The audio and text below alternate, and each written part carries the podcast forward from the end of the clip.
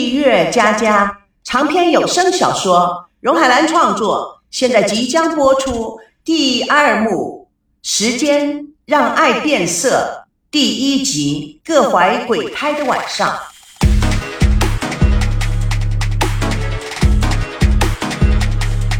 台湾风情味的餐馆里坐满了客人，布置的非常有我家客厅的感觉。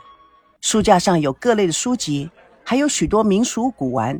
最有名的就是树根雕刻，许多人都慕名而来。服务员端着菜，穿梭在不同房间的人群之中。经理礼貌地接待高培志和赵熙。小老板，阿西少爷来了，老位子。高培志神气活现的点点头。我爸妈还没回来吗？呃，还在美国，下周六回来。赵熙惊讶地说：“你爸妈什么时候回来？你都不知道？你知道啊？我们家完全民主，各管各的，他们只负责我主管意识的成长方向，还有资金补助，其他的一概不管。哪像你家，就恨不得把你锁在裤带上。”看着赵熙表情没落。心情很沉重的样子，怎么，哥们，我又说错话了？不是，不是，啊，我是为了，为了什么？我也忘了为什么。高飞志看着哭笑不得的赵熙，自己似乎也觉得哭笑不得。赵熙一把拉住他的手，哎，保险专家，你给我也上个保险好不好？高培志大吃一惊，为什么？你们结婚后？不想要孩子啊？你说什么？高培志看他情绪很糟糕，故意开玩笑。你是要知道去哪里买保险套吗？赵熙努力不发火。你有病！我是说买一个保险。你不是保险界的大佬吗？哼，你才知道。我进入保险公司这两年了，舌头都说烂了，都劝不了你。怎么，今天开窍了？哎。你帮我上一个婚姻保险，买了这个保险，我爱的人就会乖乖的跟我结婚，永远不再东想西想了。啊，不错不错，很有创意。多少钱我都买。唉，有这样的保险我也会买呀。可是啊，目前全世界全宇宙的保险公司啊都没有开发这种产品。唉，我问你。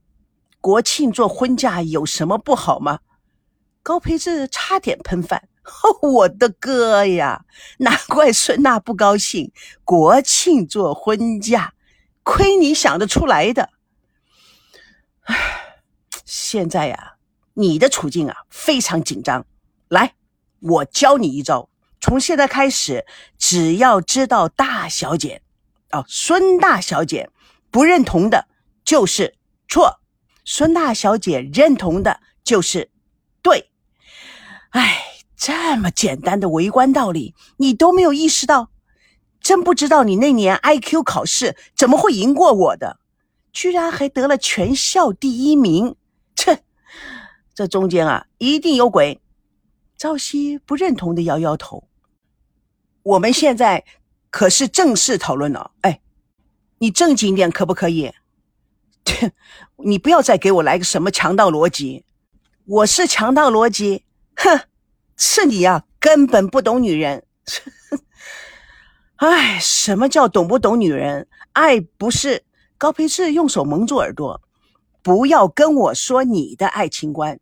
我问你，什么叫做爱？男女相处久了以后，不管什么惊天动地的爱情，海誓山盟的誓言，时间啊就会让爱褪色，时间啊就会让爱变质，爱就会贬值。你知道爱到最后剩下来是什么吗？剩下来的就是察言观色。像你这种情况啊，一定是女方趾高气扬，男方啊夹着尾巴。算了算了，不不跟你谈了。嗨，你不要用那种眼光看着我啊！你没有看过外国的电影吗？那些老美呀，跟他太太总是说 “Yes, dear, Yes, dear”。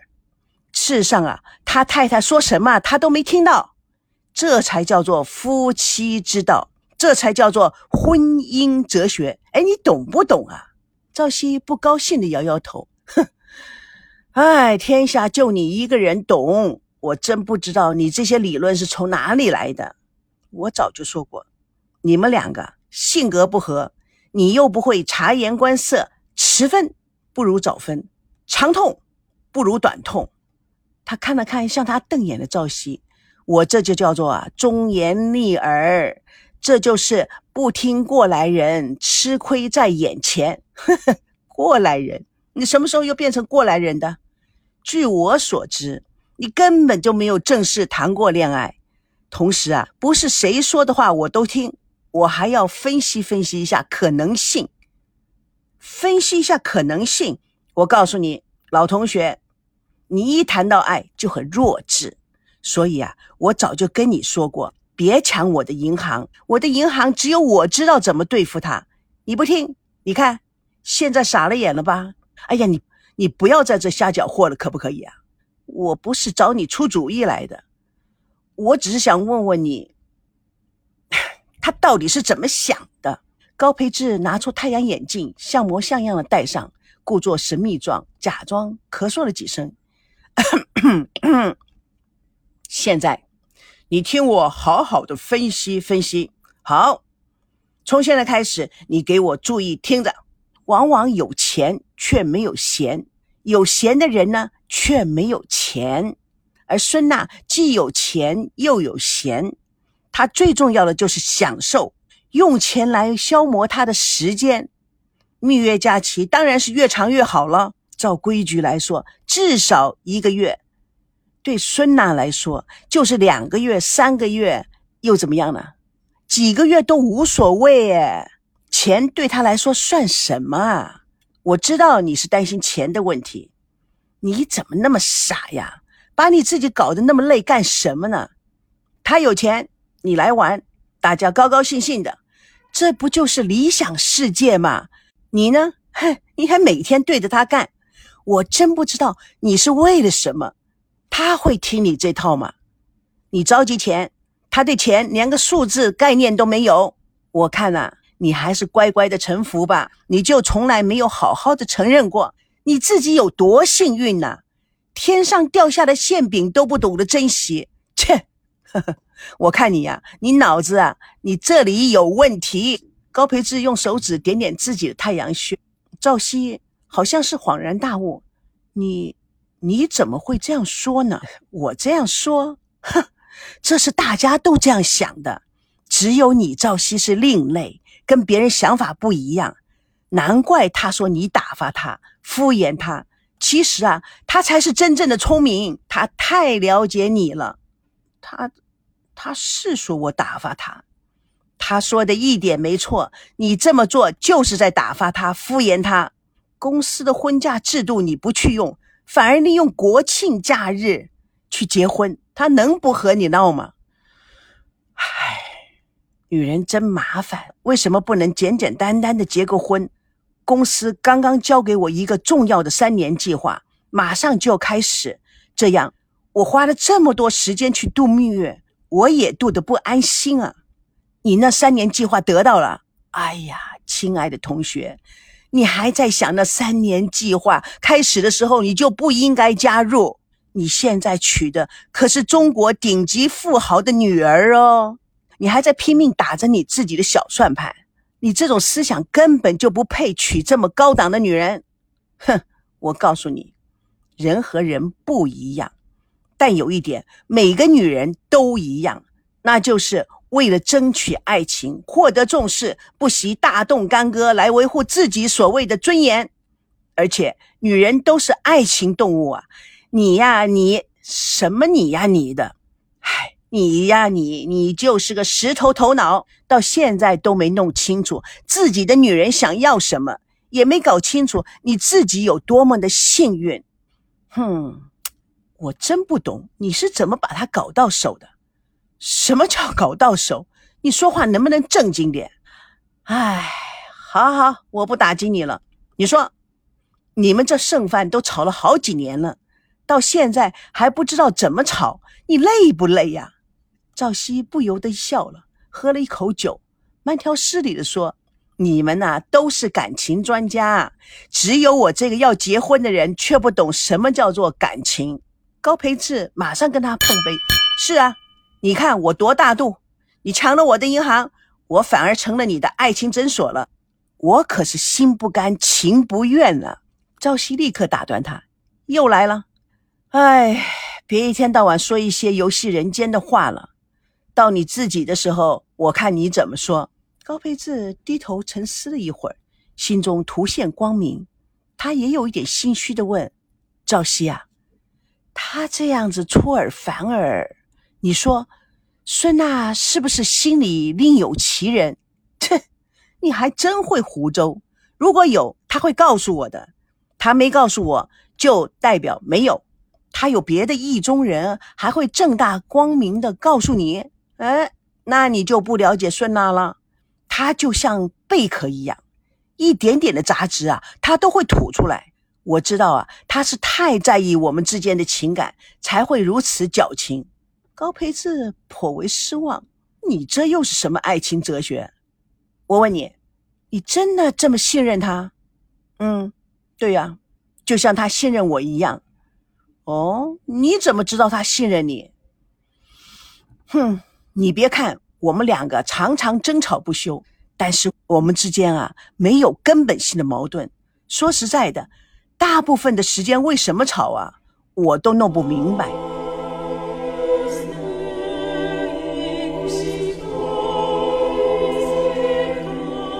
在高档美容院中，美容师小鱼给孙娜按摩。哎呀，亲爱的，你这个脸绷得这么紧干嘛？我连按摩都没办法按摩了呢。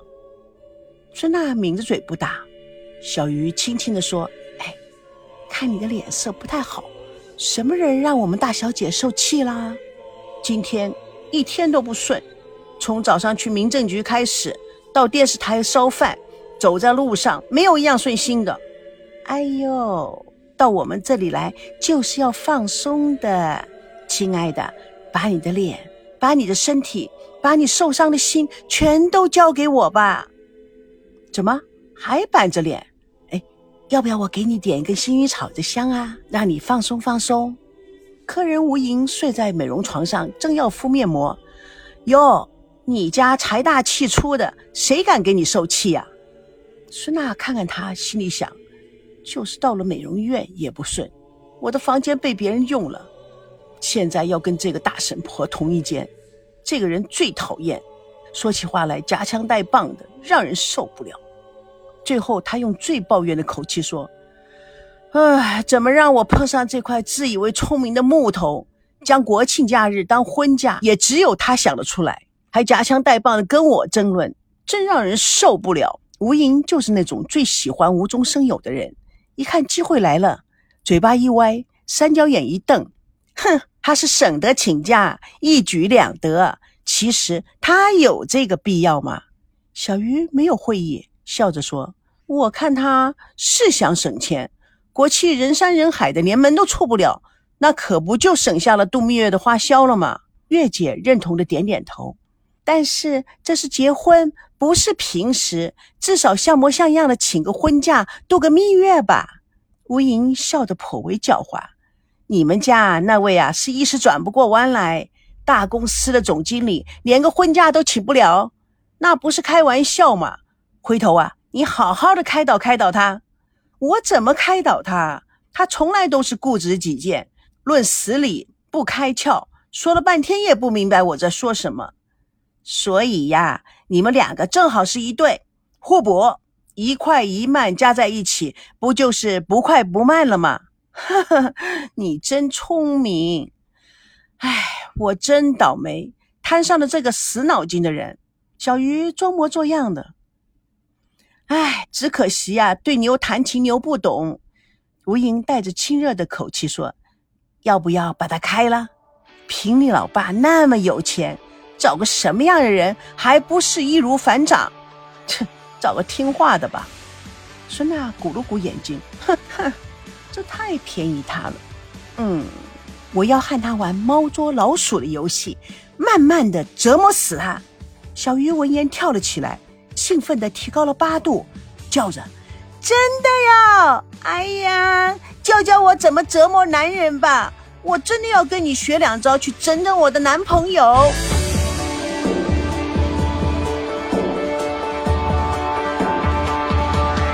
蜜月佳佳为爱而歌，主播荣海兰与亲爱的朋友空中相约，下次共同见证第二幕时间让爱变色第二集情敌设局杀人不见血。